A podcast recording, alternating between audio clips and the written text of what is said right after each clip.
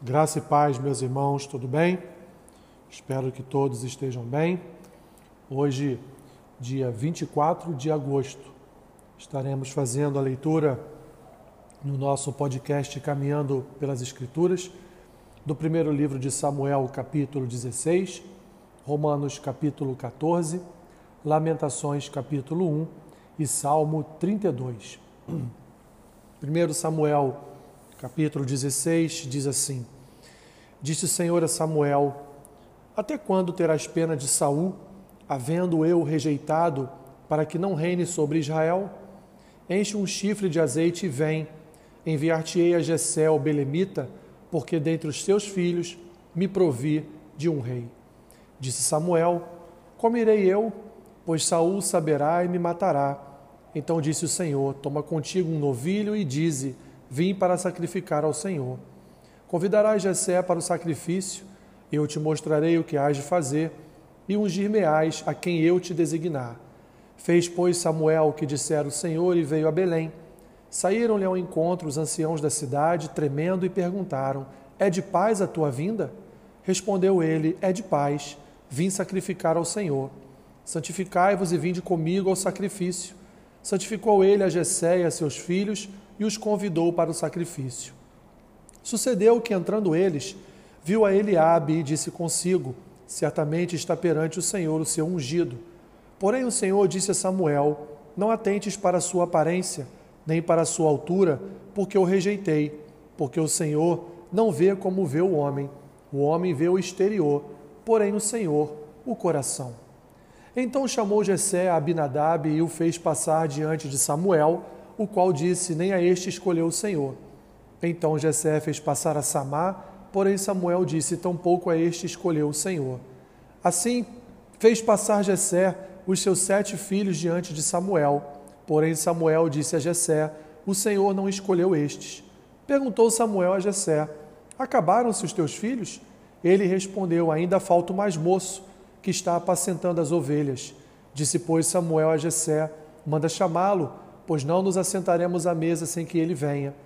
Então mandou chamá-lo e fê-lo entrar. Era ele ruivo, de belos olhos e boa aparência. Disse o Senhor: Levanta-te e unge-o, pois este é ele. Tomou Samuel o chifre de azeite e o ungiu no meio de seus irmãos. E daquele dia em diante o Espírito do Senhor se apossou de Davi. Então Samuel se levantou e foi para Ramá. Tendo se retirado de Saul o Espírito do Senhor, da parte deste um espírito maligno atormentava. Então os servos de Saul lhe disseram: Eis que agora um espírito maligno enviado de Deus te atormenta. Manda, pois, Senhor nosso, que teus servos que estão em tua presença busquem um homem que saiba tocar harpa. E será que quando o espírito maligno da parte do Senhor vier sobre ti, então ele a dedilhará e te acharás melhor. Disse Saul aos seus servos: Buscai-me, pois, um homem que saiba tocar bem e trazei-mo. Então respondeu um dos moços e disse: Conheço um filho de Jessé, o belemita, que sabe tocar e é forte e valente, homem de guerra, sisudo em palavras e de boa aparência, e o Senhor é com ele. Saul enviou mensageiros a Jessé, dizendo: Envia-me Davi, teu filho, o que está com as ovelhas. Tomou, pois, Jessé um jumento e carregou de pão, um odre de vinho e um cabrito e enviou-os a Saul por intermédio de Davi, seu filho. Assim, Davi foi a Saul, e este perante ele testou, este o amou muito e o fez seu escudeiro. Saul mandou dizer a Jessé: Deixe estar Davi perante mim, pois me caiu em graça.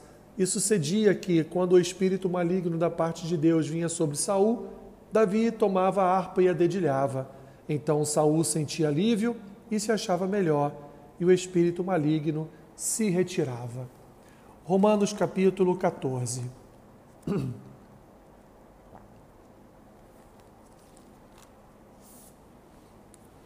Acolhei ao que é débil na fé, não porém para discutir opiniões. Um crê que de tudo pode comer, mas o débil come legumes. Quem come não despreze o que não come, e o que não come não julgue o que come, porque Deus o acolheu. Quem és tu que julgas o teu servo, o servo alheio? Para o seu próprio Senhor está em pé ou cai, mas estará em pé, porque o Senhor é poderoso para o suster. Um faz diferença entre o dia, no, dia e dia. outros julga iguais todos os dias. Cada um tem opinião bem definida em sua própria mente. Quem distingue entre dia e dia para o Senhor o faz, e quem come para o Senhor come, porque dá graças a Deus. E quem não come para o Senhor não come, e dá graças a Deus. Porque nenhum de nós vive para si mesmo, nem morre para si. Porque se vivemos para o Senhor, vivemos. Se morremos para o Senhor, morremos. Quer, pois, vivamos ou morramos, somos do Senhor. Foi precisamente para esse fim que Cristo morreu e ressurgiu, para ser Senhor tanto de mortos como de vivos. Tu, porém, por que julgas teu irmão? E tu, por que desprezas o teu? Pois todos compareceremos perante o tribunal de Deus. Como está escrito: Por minha vida, diz o Senhor, diante de mim se dobrará todo joelho e toda língua dará louvores a Deus. Assim, pois, cada um de nós dará contas de si mesmo a Deus. Não nos julguemos mais uns aos outros, pelo contrário, tomai o propósito de não pôr de tropeço ou escândalo ao vosso irmão. Eu sei e estou persuadido no Senhor Jesus de que nenhuma coisa é de si mesma impura, salvo para aquele que assim a considera. Para esse é impura. Se por causa de comida o teu irmão se entristece, já não andas segundo o amor fraternal. Por causa da tua comida, não faças perecer aquele a favor de quem Cristo morreu. Não seja, pois, vituperado o vosso bem, porque o reino de Deus não é comida nem bebida, mas justiça e paz e alegria no espírito. Aquele que deste modo serve a Cristo é agradável a Deus e aprovado pelos homens. Assim, pois, seguimos as coisas da paz e também as da edificação de uns para com os outros. Não destruas a obra de Deus por causa da comida. Todas as coisas, na verdade, são limpas, mas é mal para o homem o comer com escândalo. É bom não comer carne, nem beber vinho, nem fazer qualquer outra coisa com que teu irmão venha tropeçar, ou se ofender, ou se enfraquecer. A fé que tens, tenha para ti mesmo perante Deus. Bem-aventurado é aquele que não se condena naquilo que aprova, mas aquele que tem dúvidas é condenado se comer, porque o que faz não provém da fé e tudo que não provém de fé é pecado. Lamentações, capítulo 1.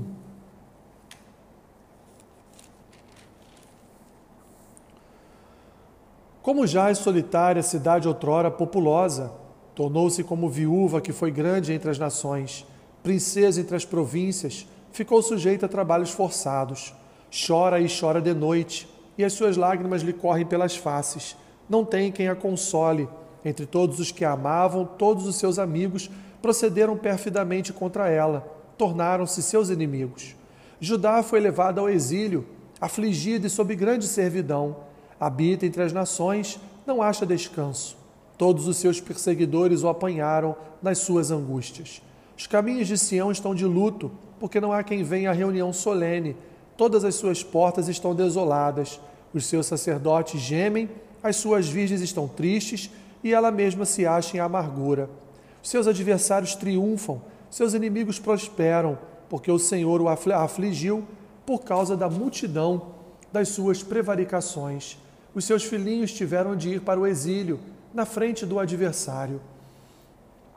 Da filha de Sião já se passou todo o esplendor. Seus príncipes ficaram cheios como ficaram sendo como corços que não acham pasto e caminho exaustos na frente do perseguidor. Agora, nos dias da sua aflição e do seu desterro, lembra-se Jerusalém de todas as suas mais estimadas coisas, que tivera dos tempos antigos, de como seu povo caíra nas mãos do adversário, não tendo ela quem a socorresse, e de como os adversários a viram e fizeram escárnio na sua queda. Jerusalém pecou gravemente, por isso se tornou repugnante. Todos os que a honravam a desprezavam, porque lhe viram a nudez. Ela também geme e se retira envergonhada. A sua imundícia está nas suas saias. Ela não pensava no seu fim, por isso caiu de modo espantoso e não tem quem a console. Vê, Senhor, a minha aflição, porque o inimigo se torna insolente. Estendeu o adversário a mão a todas as coisas mais estimadas dela, pois ela viu entrar as nações no seu santuário, acerca das quais proibiste que entrasse na tua congregação. Todo o seu povo anda gemendo e à procura de pão Deram eles as suas coisas mais estimadas a troco de mantimento para restaurar as forças. Vê, Senhor, e contempla, pois me tornei desprezível. Não vos comove isto? isto a todos vós que passais pelo caminho? Considerai e vede se a dor igual à minha, que veio sobre mim, com que o Senhor me afligiu no dia do furor da sua ira. Lá do alto enviou fogo a meus ossos, o qual se assenhoreou deles. Estendeu uma rede aos meus pés, arrojou-me para trás, fez-me assolada e enferma todo dia. O jugo das minhas transgressões está atado pela sua mão. Elas são entretecidas, subiram sobre o meu pescoço, e ele abateu a minha força. Entregou-me o Senhor nas mãos daqueles contra os quais não posso resistir. O Senhor dispersou todos os valentes que estavam comigo, apregoou contra mim um ajuntamento para esmagar os meus jovens. O Senhor pisou, como num lagar, a virgem filha de Judá. Por estas coisas choro eu, os meus olhos, os meus olhos se desfazem em láguas, porque se afastou de mim o consolador que devia restaurar as minhas forças. Os meus filhos estão desolados, porque prevaleceu o inimigo. Estende Sião as mãos, e não há quem a console. Ordenou o Senhor acerca de Jacó que os seus vizinhos se tornem seus inimigos. Jerusalém é para eles como coisa imunda. Justo é o Senhor, pois me rebelei contra a sua palavra. Ouvi todos os povos e vede a minha dor. As minhas virgens e os meus jovens foram levados para o cativeiro. Chamei os meus amigos, mas eles me enganaram. Os meus sacerdotes e os meus anciãos expiraram na cidade, quando estavam à procura de mantimento para restaurarem as suas forças.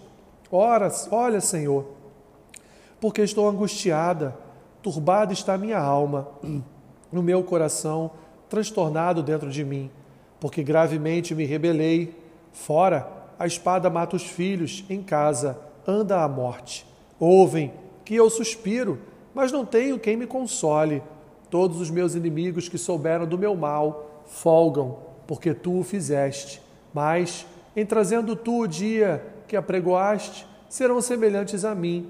Venha toda a sua iniquidade, venha toda a sua iniquidade à tua presença, e faze-lhes como me fizeste a mim, por causa de todas as minhas prevaricações porque os meus gemidos são muitos e o meu coração está desfalecido.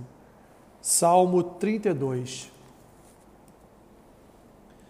Bem-aventurado aquele cuja iniquidade é perdoada, cujo pecado é coberto. Bem-aventurado o homem a quem o Senhor não atribui iniquidade e em cujo espírito não há dolo. Enquanto calei os meus pecados, envelheceram os meus ossos pelos meus constantes gemidos todo dia porque a tua mão pesava dia e noite sobre mim, e o meu vigor se tornou em sequidão de estio. Confessei-te o meu pecado e a minha iniquidade não mais ocultei. Disse: Confessarei ao Senhor as minhas transgressões, e tu perdoaste a iniquidade do meu pecado. Sendo assim, todo homem piedoso te fará súplicas em tempo de poder encontrar-te. Com efeito, quando transbordarem muitas águas, não o atingirão. Tu és o meu esconderijo Tu me preservas da tribulação e me cercas de alegres cantos de livramento. Instruir-te-ei e te ensinarei o caminho que deves seguir, e sob as minhas vistas te darei conselho. Não sejais como o cavalo ou a mula, sem entendimento, os quais com freios e cabrestos são dominados, de outra sorte não te obedecem. Muito sofrimento terá de curtir o ímpio, mas o que confia no Senhor, a misericórdia o assistirá. Alegrai-vos no Senhor e regozijai-vos, ó justos, exultai, vós todos, que sois retos de coração. Que Deus te abençoe rica e abundantemente. Amém.